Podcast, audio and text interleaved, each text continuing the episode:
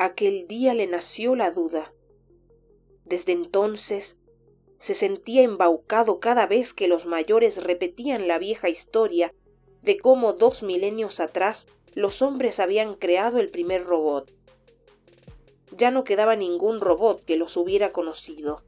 La historia se seguía transmitiendo de generación en generación, pero apenas quedaban vestigios de aquella raza extinta.